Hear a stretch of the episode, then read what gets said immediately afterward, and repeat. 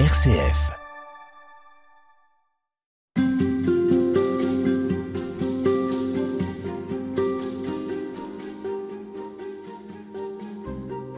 Et à l'occasion de la semaine mondiale des missions, nous revenons sur ce qu'est une mission, nous revenons aussi sur l'histoire de la mission, sur comment dans l'Église elle a trouvé sa place. Et nous le faisons avec vous, Père Luc-Emmanuel Dupont, bonjour. Bonjour Madeleine. Alors on a vu avec vous toute la question de l'évangélisation. Vous évoquez, c'est d'ailleurs une, grande partie de votre travail, l'implantation d'église. Ça c'est un terme qu'on trouve dans les évangiles, mais vous, vous avez eu envie de vous arrêter dessus. Qu'est-ce que c'est l'implantation d'église qu'on entend euh, davantage finalement chez les évangéliques et, moins chez les catholiques? Pourquoi? Alors peut-être pour reprendre quelques mots sur euh, ce sens euh, de l'expression implantation de l'Église, c'est effectivement quelque, une réalité qui a existé depuis euh, le début de l'Église. On voit déjà Paul, eh bien lui il a planté et Apollos a arrosé. Et les pères de l'Église. Ça, c'est dans ces mots, c'est les mots de saint Paul. Ça, c'est les mots mm. de saint Paul. Et les pères de l'Église ont repris euh, cette formule en parlant de plantation de l'Église, c'est-à-dire l'Église qui vient dans un lieu et qui est comme une graine plantée et qui est appelée à croître, à grandir pour euh, devenir aussi la vigne du Seigneur. C'est notre image qu'on trouve euh, qui est à la fois biblique et utilisée par les pères de l'Église et qui a nourri beaucoup euh, la mission au loin. Donc euh, avant Vatican II, où on allait au bout du monde pour les missionnaires euh, dont on a euh, une belle image d'Épinal euh, Mm. avec les pères blancs et ou d'autres les qui- jésuites. image qui est un peu ternie au fil du temps et aussi. qui est bien terni. Et mais pourtant, Vatican II remet en avant le terme implantation de l'Église. Alors, c'est une vraie surprise. On se dit, mais qu'est-ce que ça veut dire? Et puis, est-ce que ce terme-là s'applique euh, toujours à la mission loin ou à l'Europe? Et travaillant ce sujet, j'ai découvert que, en fait, le décret Agentes était écrit par les pères conciliaires, donc euh, les, les- les évêques euh, réunis au moment du concile, eh bien, pour s'adresser à, à tous les continents, dont l'Europe. Et c'était euh, euh, très clair. Pour ça, ça veut dire que euh, nous, on peut se poser la question, l'évangélisation, euh, alors on peut être plus ou moins à l'aise avec ce mot, mais on voit à peu près à quoi ça correspond. Mais l'implantation de l'Église en France, en Europe, qu'est-ce que ça peut vouloir dire? Alors, il faut comprendre, et je pense que c'est le, le préalable, c'est que l'Église n'a pas toujours existé. Même en France, même si on a l'impression que si on regarde en arrière, le, le christianisme a toujours été présent, l'Église a toujours été présent en France, et bien non, un jour elle est arrivée. D'ailleurs, c'est très intéressant de faire l'histoire euh, même euh, de son clocher, de cette église-là, Mm. bâtiment, et de dire, mais en fait, à quelle époque mon église a été construite Et en faisant ce travail-là, eh bien, on se rend compte que à un moment, des chrétiens, euh, avant peut-être faisaient des kilomètres pour aller ailleurs, euh, parce qu'il y avait un monastère, parce que euh, en fait, il n'y avait pas de paroisse ici. Et puis, euh, le temps passant, le nombre de chrétiens grandissant, on a voulu, euh, à un moment, créer une église bâtiment. Donc là, il faut mettre un E minuscule. Mais quand on parle de l'implantation de l'église, là, c'est avec un E majuscule. C'est-à-dire comment l'église est rendue euh, visible et rendue euh, présente dans un territoire. Et, ici, c'est de nouveau, je redis, euh, la définition de l'Église, c'est l'Église peuple de Dieu. C'est une communauté qui se réunit, rendue visible aux autres. Mais alors ça semble d'autant plus improbable de pouvoir implanter une église de personnes, de structures, de chrétiens avec leurs prêtres, de chrétiens avec leurs euh, évêques. C'est ça qu'on comprend quand vous nous l'expliquez avec un grand E. Alors ça semble d'autant plus difficile. Alors, c'est toujours euh, euh, évidemment quand on voit l'Église n'existe pas, donc euh, euh, encore bien des territoires dans le monde, l'Église n'est pas visible ou, ou n'existe pas comme telle. Même si c'est aujourd'hui quand même, il faudrait chercher bien parce qu'il y a des territoires avec des diocèses qui se font de plusieurs pays et donc l'Église existe parce que un diocèse a été mis en place avec un évêque, mais mais en fait, euh, l'Église, quand on parle aussi de l'implantation de l'Église, c'est pas seulement un moment euh, l'Église qui naît et puis un, un jour un diocèse apparaît, c'est aussi euh, euh, ces communautés. L'Église, c'est le peuple de Dieu et donc Mhm. c'est un ensemble de communautés. Et, et donc l'implantation de l'Église correspond aussi à, à une communauté qui naît alors que jusque-là, il n'y avait pas de communauté Donc qui naît de rien. qui naît de rien, qui naît à partir de zéro. Et c'est ça la mission Agentes, et qui euh, du coup reprend euh, toute sa place euh, en France dans la réflexion sur la mission, c'est dire mais comment en fait naissent des communautés? Mm. Aujourd'hui, c'est pas seulement rassembler des gens qui sont très loin et puis euh, célébrer la messe ensemble. Non, une communauté, c'est un lieu où eh bien le Christ est annoncé, qui accueille sans cesse des nouveaux, qui est présent sur aussi euh, euh, un territoire pour que d'autres euh, sans cesse puissent la rejoindre. Hmm. Ça veut dire que ça renforce un maillage, ou en tout cas, à l'intérieur de ce maillage, se créent des communautés, des fraternités, on appelle ça aussi parfois. Exactement, ça veut dire que le maillage des paroisses continue d'exister, mais des nouvelles communautés Mm. apparaissent qui sont directement en lien avec la paroisse ou avec le diocèse et permettent de, de comprendre.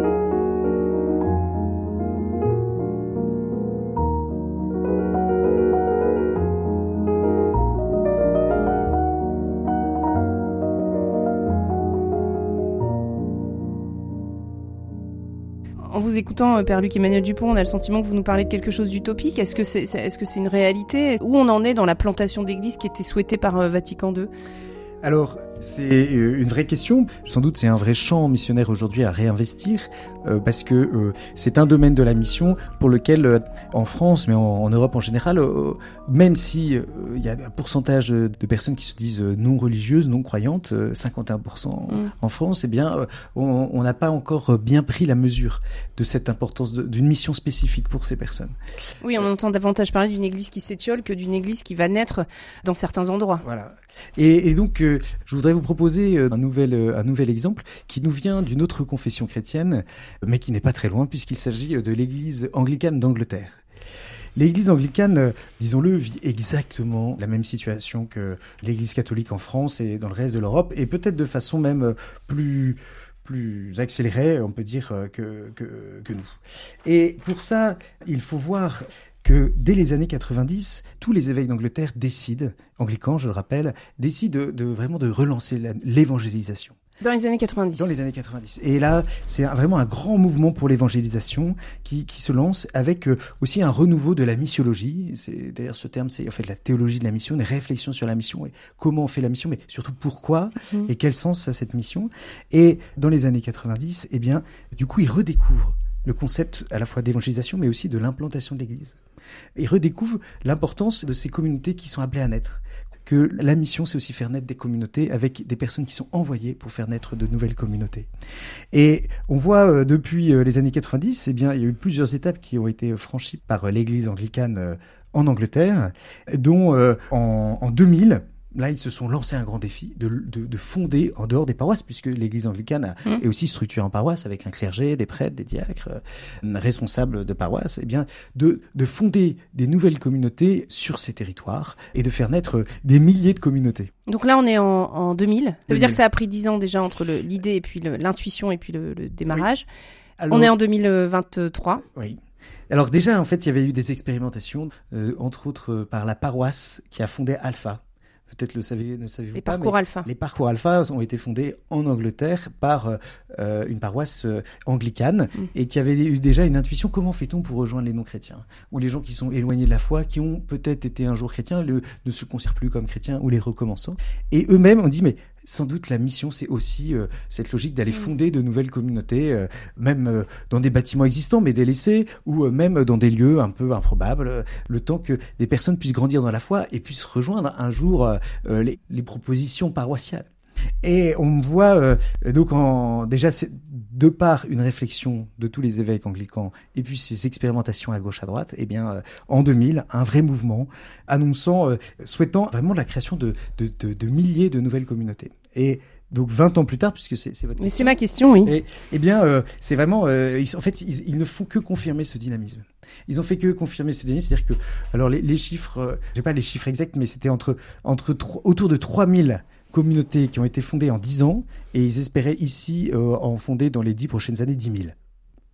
Donc c'est vraiment un, vrai phénomène euh, qui veulent euh, de, multiplication, comme ils disent, et avec euh, un vrai soutien des évêques dans, cette logique où c'est aujourd'hui les évêques qui sont promoteurs de, ce projet dans leur diocèse pour que leur diocèse à la fois bah, vive des paroisses, mais aussi propose ces nouvelles communautés avec l'envoi de missionnaires pour soutenir et, rejoindre pendant, tout un temps et eh bien tous ceux qui ne sont pas rejoints actuellement par, euh, par l'Église, qui n'ont pas la possibilité euh, euh, et n'auront sans doute jamais l'idée de faire les kilomètres pour aller mm. rejoindre la communauté paroissiale parce qu'ils n'ont pas la raison d'y aller. Oui, parce qu'ils ne connaissent pas, on, le disait, c'est vraiment ceux qui ne connaissent pas le Christ. Mais ça veut dire aussi que derrière, il y a des centaines de laïcs qui s'investissent, qui donnent leur vie à ça. Question économique, comment est-ce que ça tient? Eh bien, c'est hum, donc il y a des modèles assez différents, mais ce qu'on voit, c'est que c'est des laïcs qui en fait vont pas très loin de chez eux puisque c'est peut-être à 10 km. Donc ils gardent leur travail, ils gardent leur vie de famille, ils gardent toute leur vie, mais c'est juste que en plus de ce qu'ils vivent au quotidien, ils ont compris, ils ont reçu un mandat missionnaire. Vous voyez, c'est mm. vraiment une lettre de l'évêque, on pourrait dire, avec cette mission propre de dire, eh bien pendant un temps, vous êtes, vous avez cette mission de refaire renaître une communauté chrétienne dans le lieu où vous arrivez. Travail énorme, ça veut dire aussi que dans l'emploi du temps, ça prend sa place.